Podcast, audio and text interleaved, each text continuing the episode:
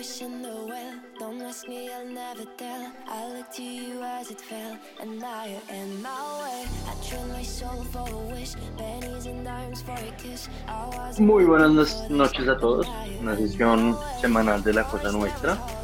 Los anfitriones eh, de largo alcance, llamémoslo. Eh, um, hoy vamos a tener Hola. un idiota a la semana después de, de un buen rato. Eh, otra vez un idiota a la semana. Eh, vamos a hablar de la situación de aborto que está pasando en eh, Texas. Eh, esta gente perdió la razón. Y, y bueno, algunos temas más, pero ¿por qué no empezamos con, con Texas, Camilo? Con Sí, el más, que aborto. perder el, más que perder la razón, creo que perdieron sus derechos, ¿no? Total, digamos También. que la creo que fue la legislatura de Texas o de pronto fue el gobierno, pero alguno de los entes eh, se emitió una nueva ley que lo que hace es eh, prohibir el aborto después de las seis semanas, con la justificación que en las eh, en las semanas seis creo que es normalmente cuando ya se puede sentir un pulso de, del bebé, del feto, ¿no? y eh, pues la Corte Suprema Justicia, que pues hemos hablado bastantes veces que gracias a las jugadas eh, un poco, no sé si eh, tramposas o, de bloqueo, de, pues sí, eh, lograron que pues haya una gran mayoría conservadora y pues ahora es cuando por fin llegan a, sea, a no sé cómo decirlo, a sembrar lo que recogieron, ¿no? A recoger lo que sembraron, perdón. y, y pues nada, es, es, es complicado precisamente porque pues es como el, el comienzo de lo que uno se veía venir, ¿no? Y que ya viene en una administración que no es de Trump, ¿no? Uno pensaba que todo esto iba a suceder un poco con Trump, pero pues es el gran legado que tiene em, en Estados Unidos el hecho de que la mayoría de los jueces tienden a, a ser, a ser confirmados, como en este caso, en las administraciones de los conservadores. Entonces, eh, pues, y, y, y para recomendarles un muy buen artículo que explica eso, hay uno que del, del New York Times que se llama Supreme Court Breaking Silence When Block Texas Abortion Law. Y, y es muy interesante porque también dice cómo está cambiando un poco la manera en que la Corte de Suprema Justicia gringa toma las decisiones. En lo que pues, los especialistas hablan de, hablan de un, de un shadow docket, donde las relaciones, como que las decisiones son fundamentalmente distintas a las decisiones que podría tomar, pues, que, que está, por, las, por las cuales está hecha una Corte Suprema de Justicia, en donde no hay, una, no hay unos argumentos pensados durante un, unos grandes periodos de tiempo, sino que son reuniones pequeñas y fallos como muy, muy express, ¿sí? Entonces, como que también no solo vamos a ver como, pues siento que vamos a ver un cambio hacia una derecha mucho más fuerte, en, sino como también un, un, un cambio fundamental en cómo la Corte Suprema toma las decisiones. Sí, pero pues eso a mí no se me hace tan, o sea, se me hace que es más del New York Times que pues trata de, de pues, no sé, de promover una ideología muy, de, muy del lado del, de la demócrata más corporativo Sí, y no tan republicano.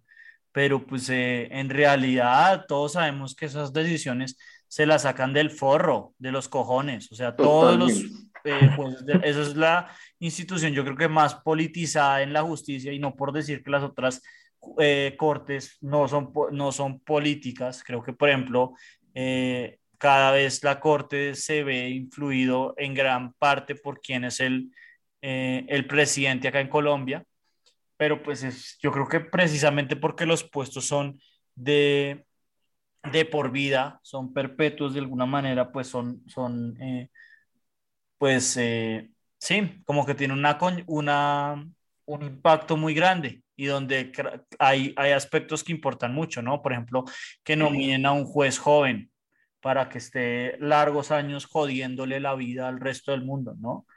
Eh, y pues, por ejemplo, ahí también hablaban, por ejemplo, del hecho de que Ruth Bader Ginsburg eh, pues se, se murió y en, lugar de, pues de, sí, de retirarse y, y cederle el cupo eh, en, a, en la presidencia de Obama a, a, pues a un Senado y a una Cámara, perdón, a un Senado y al presidente que lo hubieran confirmado de una y, y conseguir pues perpetuar ese puesto del lado más, más demócrata, ¿no? Entonces, mm. pues en realidad la, las, la verdad es que desde que está Clarence Thomas, este Scalia, todos los tipos siempre han votado justificando principios, pero pues la realidad es que votan es de lo que les sale el forro de los cojones de acuerdo a las eh, preferencias políticas que tengan. Que se demoren más o menos, eso, pues, eso son detalles. Yo creo que igual esos tipos votan es con base no en lo que, pues, sí, en lo que creen de alguna manera, pero pues esos tipos en, no se basan en ningún artículo, ninguna manera de interpretar la constitución y ni mierda. Em, pero no sé, creo que los tres estamos de acuerdo que es una decisión bastante nociva, ¿no? Sí, y em, como que la, la, Corte Suprema de Justicia trabaja en términos, ¿no? Y el próximo va a ser también algo muy parecido. Van a decir sobre una, sobre una ley estatal de Mississippi eh, que, que prohíbe los abortos después de 15 semanas. Entonces, algo muy, muy parecido que concierne específicamente a Roe versus Wade y pues también, como de nuevo, como va a ser interesante cómo toman la decisión, cuál, cuál es el fallo y, y, y cómo lo hacen. Si lo hacen por medio de o lo hacen por medio de un de, pues de la manera tradicional en cómo han tomado sus decisiones históricamente. Bueno. pero yo sí estoy, yo sí estoy de, como en desacuerdo con Camilo. Ah, eso pues como que de alguna manera sí tienen que justificar su trabajo, como que tienen que basarse en argumentos eh, constitucionales para tomar esas decisiones. Como por algo están ahí, sí. Obviamente, eh, pues eso puede ser verdad o no, pero pues una de esas cosas es que, por ejemplo, yo creo que el, juez más hipócrita de la historia de la humanidad era Escalía, que siempre hablaba de que trataba de interpretar la constitución como lo hubieran, eh, como los originales, como los padres de la patria. Pero eso es pura paja, el tipo se, se follaba, se salía del forro de los cojones. Eso siempre son justificaciones de ni mierda. Por eso es que, por ejemplo, Clarence Thomas ha durado 30 años ahí en el banco eh, sin hacer, bueno, ya lo rompió hace como un año, pero sin hacer una puta pregunta. Esos son completamente posiciones súper políticas que las justifican con lo que se les salga del, de los cojones. Tienen nada de, de, de, sí, digamos que de oficial o de, ¿cómo decirlo? pulcro este, este cargo. O sea, eso es como los economistas, que uno busque el economista el, chiste de 2 más 2 es igual a lo que usted quiere que, que le dé. Esto es el perfecto caso de eso. Si los manes justifican con cualquier mierda su voto. Eh, y, y lo, lo que digo, la mayoría de los conservadores ni siquiera lo justifican. Se les sale de los cojones. Eh, pero bueno, eh, como bien dice Emiliano, o sea, estos son apenas el, el primer, eh, la primera apertura de la caja de Pandora de lo que nos toca esperar por mucho tiempo. Yo creo que no es algo que, que, pues sí, que estemos acostumbrados, pero es algo que nos, toca, nos va a tocar acostumbrarnos a que estos tipos, em, pues sí, que la institución de lejos más eh, conservadora en el país es la Corte Suprema, a pesar de que pues, los demócratas tienen el presidente, el Senado y la Cámara de Representantes y a pesar de eso no logran pasar una mierda, ¿no? Siempre están la, los senadores centristas como Joe Manchin o Christine Sinema, eh, pues sí, bloqueando cualquier acceso, ¿no? De hecho, Biden creo que ayer cortó los eh, beneficios de desempleo, ¿no fue? Tal cual, ayer se acabaron los, beneficios de, desempleo. Además, como simbólico, vamos un poco simbólicamente como en, el Labor Day, ¿no? Sí, exacto. Entonces, pues, em, no sé, es, es, es algo que, no, que pues mucha gente está decepcionada, ¿no? De que votaron por los demócratas y no logran hacer nada, pero pues como hemos hablado muchas veces en este programa, estos tipos nunca hacen nada. Pero pues eh, yo les quería preguntar si ustedes, si ustedes tuvieran que legislar en esto de, los, de lo del aborto, ¿cuál es su posición? Como si yo tuviera poder absoluto. Sí, como cuál cree que ustedes que es la mejor normativa. Mm, yo quiero ir primero a Nicolás. No, para mí el aborto tiene que ser legal. O sea, em, pero tiene que haber algo detrás, como que, ¿cómo, ¿cómo sería el aborto legal? No, pues creo que tiene que haber algún tipo de casos en los que, en los que es legal, o sea, no hacer un aborto eh, pasado los seis meses, no hacer un aborto, ¿sabe? Como... Mm. No, pero pues, no sé. Como, como lo hacen en, digamos, en Alemania, es que hacen un acompañamiento psicológico. Como que usted no puede abortar, ir y abortar de una vez. Tiene que hacer un proceso como psicológico para hacer, para tomar esa decisión como un acompañamiento con, con, un, con un, psicólogo. Eso me parece bien. Pues en últimas eso muestra, sí, o sea, algo de ese estilo. Pero bueno, pedirle eso al sistema de salud es un poquito recargarlo, ¿no? Eso claramente no va a terminar pasando. Eh, sistema de eh, servicios sociales en Estados Unidos está jodido. No tanto como acá, pero está jodido. Eh, ¿No? deberíamos hacer un, como un especial de, de mental health en, en, en, Estados Unidos y en Colombia. Me parece muy interesante hacerlo en, Colombia. Lo veo tan poco probable y tan poco atractivo. O sea, creo que eso sería para alguien que de verdad, de nuevo, sepa algo de esto, ¿no? Porque Por eso, como traer a alguien. Pues sí, pero sí, sería un programa más de esa persona. Pero eh, no sé, Emiliano, ¿usted cómo lo haría? Sí, yo, yo haría algo como parecido a Alemania. Eh, haría el aborto legal. Sí, sí, sí, lo haría como, como legal en hasta ciertas semanas. Es que no, no, no sé muy bien cómo, cuál es, cuál es la como, cuál es el argumento para que sea para que sea un tipo de semana específico, pero tengo entendido que cuando ya es muy avanzado el, el que el, el, el, el, embarazo es muy peligroso para, la, para una mujer abortar y solo como que se hacen casos muy específicos en donde hay una muerte inminente para, para ambas personas. Entonces, como que sí lo regularía como así, pero como ya muy, muy avanzado el, el, embarazo y sí haría un acompañamiento muy, muy, muy en conjunto con, con un psicólogo.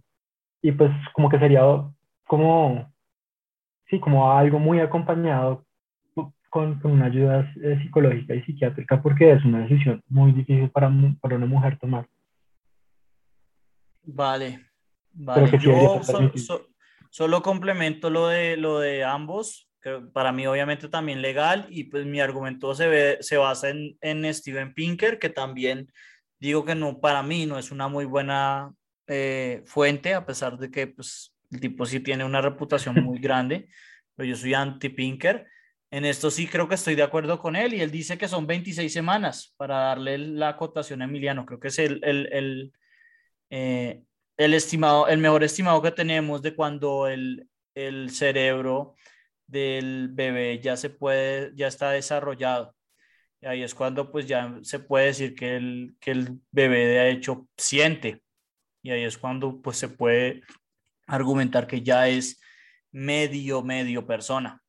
Entonces, pues eh, todo esto de lo es psicológico y eso no, no sé si, si yo lo haría, pero pues para mí claramente el aborto tiene que ser legal hasta las 26 semanas. Entonces, eh, pues eh, creo que eso era la primera parte de nuestras políticas públicas y ahora pasándonos al, a la otra economía más grande, pues tenemos la noticia de que para los menores de edad, ¿cierto? Creo que es para los menores de edad. Los... Eh, ah, pero esto solamente es para jugar juegos online. en China se prohibieron los juegos online de lunes a jueves y los para los menores de edad y los menores de edad que quieran jugar de viernes, sábado y domingo solo lo pueden hacer de 8 de la noche a 9 de la noche. Y pues bueno, en festivos también lo pueden hacer, pero pues básicamente pueden jugar máximo de 3 horas de gaming online en China a partir de esta medida. Y pues primero que todo quería saber de Nicolás, ¿cuál es su opinión de esta, de esta medida? Bueno, pues eh, Emiliano, ¿qué opina? Porque al parecer este se fue a cocinar. Nicolás nos abandonó. Sí, sí. Eh, me imagino para, para hacer sus, sus andanzas de, de irse al, a Arauca y por allá, ¿no? Sí. Eh, a, robarle las tierras a los pobres campesinos, pero bueno, siga. Entonces, em, yo creo que es algo muy extraño, algo muy raro, es algo completamente, pues es una decisión completamente como, como ética, ¿no? Porque no, no creo que, como que, ¿usted sí cree que como que los juegos tengan algún, alguna consecuencia sobre el desarrollo de los niños? Yo, yo de lo que he visto, sí hay, sí hay, sí hay buenos, o sea, hay mucha gente que piensa que los, pues acá sí yo tengo mi postura que es pro gamer, y es que la mayoría de los estudios que yo he visto que los videojuegos causan violencia no son verdaderos. No, no, no, eso, eso los conozco. Eso lo conozco, pero estoy hablando como cognitivamente. Sí, por eso. Y también tienen buenas, eh, o sea, ayudan mucho, por ejemplo, para la ubicación espacial y cognitivamente se ayudan, porque yo tuve, yo normalmente cuando estaba en Washington, eh, sí defendía mucho el, el, uso de los videojuegos. Entonces, sí hay, sí hay habilidades cognitivas asociadas con el, con el uso de los videojuegos, es decir, tienen un potencial positivo. Creo que en el caso de China, eh, esto es más que todo es ya cuando ya pasan a ser adictivos, ¿no? Sobre todo porque veo que acá el ban es sobre online gaming, ¿no? No es sobre... Eh, no sobre gaming en general, sino online gaming. Sí, entonces creo que usted, creo que uno podría jugar Zelda, podría jugar, eh, no sé, Final Fantasy o una de esas vainas. Creo que Final Fantasy es larguísimo, entonces uno de esos juegos largos pero, pero creo que esto es más como para los, los gamers de verdad, de alguna manera, ¿no? Porque los gamers de verdad son los que, de hecho, eh, juegan online. Yo, por ejemplo, no juego mucho online. soy más eh, gamer, más falsito, digamos. No juego tanto. Pero pues eh, creo que es eso. O sea, sí se siente un poco nocivo, pero sí, de pronto restrictivo hacia las libertades de los, de los menores, pero pues no se me hace tampoco una medida muy drástica. Eso como lo, vería Pues a mí sí me parece como también como una decisión un poco económica, ¿no? Entonces no sé cuál sea la influencia de esto en las compañías de gaming, pues que no son, la mayoría no son chinas, ¿no? Son, son, sí. son europeas o, gringas, entonces creo que es más que todo una estrategia económica. Sí, y, y cultural, para que pues, dejen de jugar Cultural y cultural, claro. Juegos, sí. No, no, no, y, y para, y, para que no compartan, siento que, sí, sí, sí, siento que también es algo como, también algo que se puede eh, volver como un sitio donde puedan ser como influidos por ideas eh, occidentales que quizás al gobierno chino no le guste mucho aunque, aunque sea un gobierno exitoso económicamente, sigue siendo para mí un gobierno muy represivo. Eh, bueno, em, Nicolás, no sé si eh, quiera complementar. Estábamos hablando de la noticia de, de China, de limitar el, el, online gaming a una hora solamente eh, miércoles, miércoles, sábado y domingo. No, pues en medio de todo a mí no me parece mal. O sea, yo acá puede que suene eh, conservador o lo que sea, pero eh, al menos mi, mi estereotipo de, de, niño asiático sí es metido dentro de una pantalla todo el día eh, y pues claramente gastando tiempo en, en, algo que no es muy formativo para los niños. Me parece bueno, me parece, me parece que fueron a la fuente que si bien es imposible afectar la demanda de los niños, restringir a las compañías y exigirles que, que, hagan validación de usuarios y no les permitan jugar más de tres horas.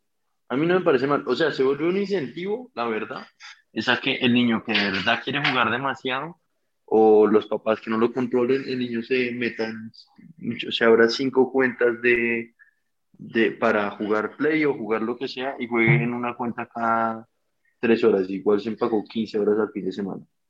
Eh, pero, entonces, eso me parece como estúpido. Que no los dejen jugar entre semanas, la verdad me parece muy bien. Que el niño se dedique a estudiar o a pasar tiempo de deporte o otra actividad, me parece, pues, o sea, me parece saludable. Es algo que es algo me sorprendería que comience a pasar en el resto del mundo, tomando como ejemplo a los chinos. Sí, en general creo que pues puede ser algo restrictivo, pero no, no suena como algo eh, excesivamente, sí, radical, en mi opinión. Entonces, eh, pues creo que los tres tenemos una, una visión más o menos similar. Creo que acabamos de hacer una pausa y Emiliano nos va a explicar el nuevo verbo colombiano. Creo que es abudinear para el idiota de la semana y pasamos a recomendaciones. Entonces, una pausa y ya volvemos.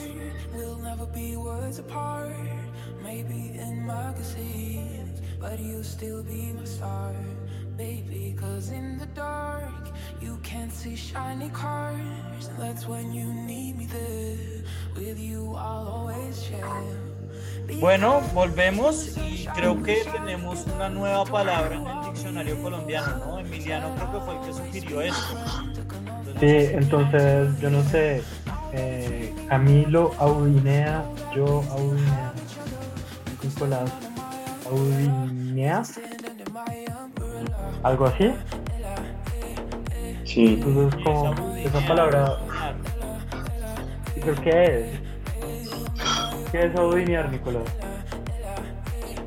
Estafar o robar. Eh, ahora. Claramente, por el buen manejo de recursos que ha dado la ministra de Mintic colombiana. Además, como Nicolás le encanta decir, este país no tiene vergüenza, la hijo de puta no ha tenido la decencia de renunciar a su cargo. Y, también le hicieron, le acaban de hacer debate de moción de censura y nada, nada, porque pues como es la protegida del clanchar, pues esos manes tienen mucha protección política. Pero sí, eh, Nicolás iba a decir algo, qué pena. Que a mí, o sea, si bien estoy de acuerdo con que es una sinvergüenza la situación de esta mujer, en este caso particular creo que estoy de acuerdo con ella, o sea, que usen su apellido oficialmente en el diccionario a modo de, de, denigrante, degradante, como, o sea, a mí me parece, la verdad, equivocado, digamos, sobre todo de parte de la RAE. Para mí, idiota de la semana, la RAE, eh, documentar esto, creo yo, una situación política de momento. No sé, o sea, porque por ejemplo allá gilipollas, creo que viene de eso, de un, rey así que se llamaba Gil y tenía dos eh, hijas. Entonces por eso es Gil y sus pollas. O sea, es común, normal, así es como se crea el, yo creo que la, muchas de las palabras, no voy a decir la mayoría, iba a decir la mayoría, pero probablemente no es la mayoría, pero sí hay bastantes palabras que se crean así.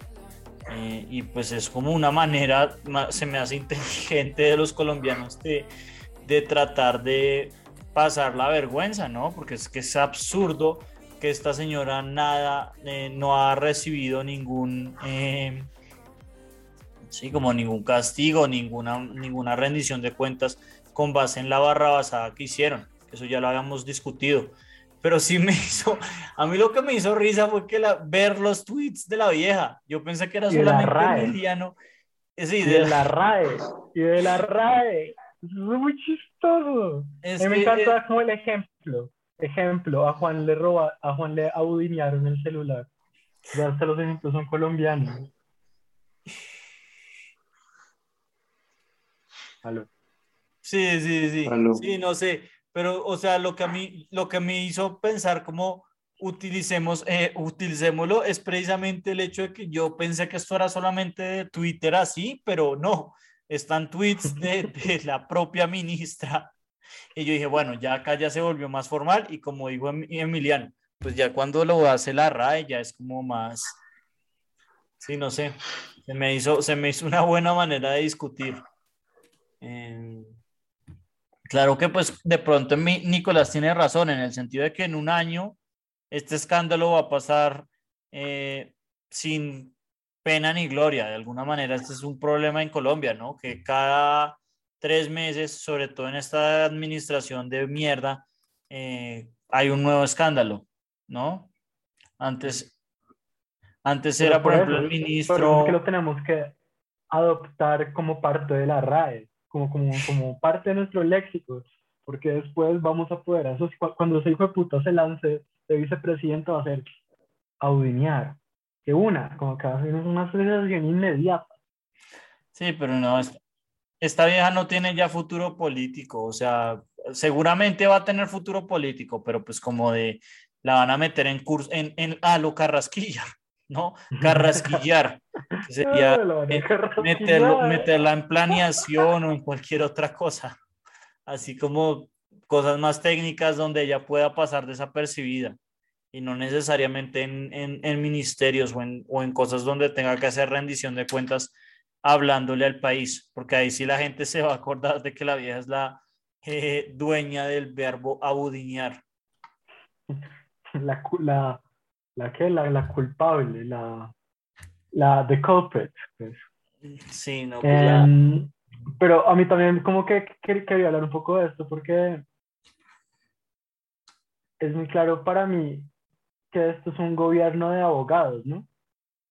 Entonces, para mí es como muy extraño que esta vieja, que es, es, una abogada, sea una ministra de algo como el Ministerio de Mintic, que como, como bien los que han trabajado con el Estado saben, el Estado no sabe mucho de tecnología, quizás no sabe nada, quizás no sabe nada, y mucho menos una abogada va a saber cómo, qué, qué hacer, qué hacer. Entonces a mí me parece pues, como muy claro que este gobierno lo que hizo fue volver a, a llevar pues, a los abogados al poder, porque siento que en el gobierno de Santos era un poco, sí era un poco más, pues un poco más un gobierno de economistas.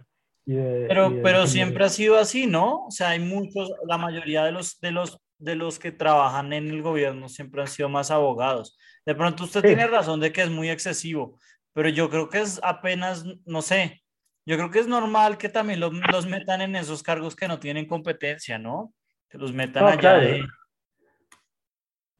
Pero me parece chistoso además porque me imagino como que el documento que tuvo que leer es un documento súper técnico de licitación de Internet. O yo no soy ingeniero, yo no lo podría entender. Y claramente sus... Em, su, entonces uno podría comentar que tiene buenos asesores, pero claramente no son tan buenos. Entonces, Vamos, vamos, eh, Karen. Eh, vas, a, vas, a, volver a aparecer en nuestra vida, pero por favor que no sea ah, para abdunear, abdunear. No, sí. Eh, creo que la, la, pobre sí se está, se está quedando con un legado muy, muy fuerte cuando pues ella va a decir, pues hijo puta, si supieran que este transporte se está robando el triple que lo que yo me estoy robando, ¿no? Em, pero bueno, em, sí, yo creo que este fue como el idiota de la semana. A mí me pareció chévere. Eh, creo que Nicolás se la tomó más contra la RAE. Sorprendentemente, Nicolás siempre sale defendiendo a los políticos. No sé por qué Nicolás se ha vuelto tan pro político, hasta defendió a Petro. Pero bueno. Eh, es verdad. Quizás está creciendo. Sí. Y probablemente veremos un Nicolás ¿a quién estás asesorando, Nico? De, prontamente, pues. Prontamente lo veremos, incluso hasta de pronto defendiendo las, las tierras de los campesinos. ¿Quién sabe? ¿Quién sabe? Es un buen plot twist. Pero bueno. Eh, Pero ya, ya, conoce todos los sitios. Entonces es un como. Eh, no, no, no, no, llega ahí de la nada, sino que ya, ya sabe ya sabe dónde venden el whisky, en, en Arauca, ya sabe todo eso. Sí, bueno, definitivamente sería un excelente asesor luego de tanto conocimiento sobre las tierras de los campesinos. Pero para terminar, eh, podemos hablar de, de recomendaciones. Entonces, eh, otra sesión de recomendaciones. Eh, no sé si quieren que yo comience porque yo estoy muy feliz. pero, yo quiero preguntarle si les gusta mi recomendación de, de The Lockpicking Lawyer. Uy, no, yo la verdad, cuando usted dijo que era divertido, yo le creí y me vi uno y es que qué desastre de cosa, que esa puede ser la peor recomendación. Bueno, es que usted también recomendó el libro de Solzhenitsyn, que eso para mí nunca se me irán de la cabeza, pero esta pues para el público en general, porque yo estoy seguro que hay mucha gente que va a disfrutar de la, de la recomendación de Solzhenitsyn, a pesar de que yo no estoy de acuerdo. Eh, uf, no, qué bodrio. Es un nerd hablando del, de la serie del candado, de cuántos eh, locks tiene, no, qué horror. Puede ser fácilmente uno de los tres peores videos que me he visto de YouTube. Fácilmente en, mi vida. Es eh, la anti-recomendación, creería yo. Em, Nicolás, creo que ni siquiera después de escucharme a mí fue como, sí, así me lo imaginaba y no, no lo voy a, no lo voy a ni ver. Sí, no sorprende para nada esas recomendaciones de Emiliano, la verdad. Sí. Entonces, eh, creo que por favor no, no, no vean ese man. Ni idea cómo puede tener 3 millones de suscriptores. Que da un gaso. Hay mucha gente que merece más eso. Pero bueno, eh, el que yo quiero recomendar, de pronto ya lo he recomendado un poco antes, pero ahora me lo estoy viendo en, en eh, pues es como un audiolibro de alguna manera. Es, es el, el, canal se llama A Great Divorce, un gran divorcio. Y, y es básicamente, eh, se llama, eh, es una recolección o está leyendo el blog del profesor Brett de, Deverano, Deverano.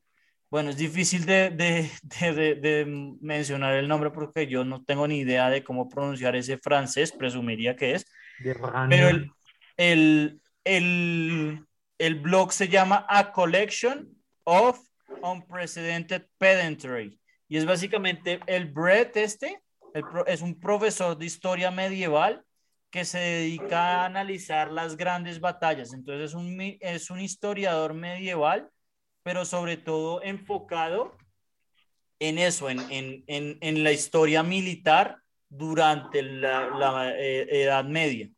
Y lo que hace en, el, en el blog es analizar eh, las distintas batallas en las distintas series. Entonces, la serie que yo me estoy viendo ahorita mismo es una colección sobre el Siege de Gondor, es decir, sobre la batalla de Gondor. El tipo dice porque es un, porque en teoría debía ser un siege eh, eso lo explica en eh, un sitiado, creo que es, es la palabra en, en, en, español. Un asedio. Eh, sí, un exacto. Asedio. Exacto, mm. el asedio a Gondor, o sea, la batalla más famosa, yo creo que en el Retorno del Rey, y bueno, no sé si la más famosa en el, en el, en el Señor de los Anillos, porque también está la que sucede en las dos torres. La de Deep. Esa, exacto, la de Helm's Deep, que el tipo también tiene un, una serie de blogs al respecto.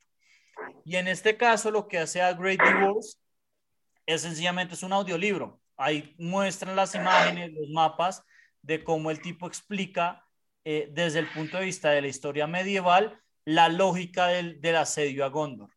Eh, cómo fue, cuál es la estrategia de, los malos, cuál es la estrategia de los buenos, cómo se difieren de, del libro a, a la adaptación de Peter Jackson pues que obviamente acá es un spoiler, pues eh, le da mucha más flores a Tolkien, que de hecho, pues creo que sabemos que las, la, la, serie del Señor de los Anillos se basa mucho en su experiencia eh, que él vivió, eh, la, creo que fue la Segunda Guerra Mundial, si no estoy mal. Entonces, entonces pues obviamente tiene mucha más estrategia que lo que hace Peter Jackson y que también pues tiene un problema Jackson con la restricción de, pues de tiempo, a pesar de que son largas, pues tiene que resumir cosas que en el libro pues tiene más detalles eh, o tiene más libertad Tolkien. Entonces, eh, la verdad, estoy súper adicto a ella. Entonces, el canal se llama Great Divorce, el blog es de Brett Devereaux, Devereaux, creo que lo dije bien, Devereaux, y eh, el, el blog se llama A Collection of Unprecedented Pedantry. pedantría. Entonces es, es, es, un tipo pedante que está analizando batallas. Y creo que lo que digo, el blog analiza también Helm's Deep, analiza creo que también Game of Thrones y analiza otras cosas. Entonces es súper recomendado. La verdad, estoy súper feliz escuchándolo. Y creo que a, a Nicolás incluso le mandé el link. Sí, yo he escuchado un par de, un par de, de cosas y, la verdad me pareció muy bueno. A ver, es para geeks, geeks, ¿no? Pero es bueno. Em, sí, sí. Entonces, eh, no sé, Emiliano, sorpréndanos de nuevo. Entonces, yo les voy a recomendar solo un video que me pareció muy chévere. Y es como perfecto para ver cómo mientras uno está montando en bicicleta, que dura una hora. y es, un, de hecho, como que me gustó mucho, lo, lo, he visto más de una vez, lo he visto como dos veces. Y es How to Speak by Patrick Winston, y es parte de, de los cursos del MIT Open Courseware. Entonces, a mí me pareció súper interesante porque es, es, como, es, es como comunicarse efectivamente, eh, está enfocado a comunicarse efectivamente en un contexto académico. También es, pues, es aplicable a, a, a, otros contextos, da unos lineamientos muy específicos de lo que uno tiene que hacer. Y lo dice alguien que, que es un excelente orador y da unos ejemplos geniales y es y es súper amena el, video. Es, Y además es corto, conciso y, y como que creo que es una, uno de esos videos que uno le puede cambiar la manera de hacer presentaciones. Es súper recomendado. Sí, y, y, yo no puedo hablar, no puedo tirarle más flores al, al, al orador. Eh, Patrick Winston, eh, creo que el libro de inteligencia artificial, pues yo creo que esa no sería una recomendación que mucha gente se lo, se lo, se lo le gustaría leerlo, pero es espectacular era el libro de texto que se utilizaba en los 90 y en, al principio de los 2000 antes de que las redes neuronales como que abarcaran todo este sitio y todos estos algoritmos se volvieran más algorítmico. Eh, pero sí, o sea, súper fan de Patrick Winston. Eh, lo que dice Emiliano es verdad, es un excelente orador. Y, y, nunca he visto el video como tal, pero siempre me han dado ganas de verlo y, sé que tiene muy, varios millones de, de vistas. Tiene 4.2 millones de vistas y la verdad es que sí, es, digamos que es perfecto para verlo mientras uno hace ejercicio por la mañana. Y, y es muy bueno, como muy, muy bueno, me gustó muchísimo. Sí, yo, yo, cambié, yo, yo solo te cambié mucho la manera en que hago mis, mis, diapositivas eh, después de haber visto ese video. Hmm. Bueno, pues creo que este sí es una muy, muy buena recomendación. Cualquier cosa que tenga Patrick Winston eh, la verdad no puedo recomendarlo más. Creo que eh, pues él falleció hace poco, no, no ah, hace sí, yo no sabía. Eh, sí, sí, yo, incluso pues sé que esto no importa nada porque a mí me siguen dos gatos, pero yo también tuiteé al respecto porque pues sí, la verdad él es una de las grandes pérdidas de la, de la comunidad de, de inteligencia artificial.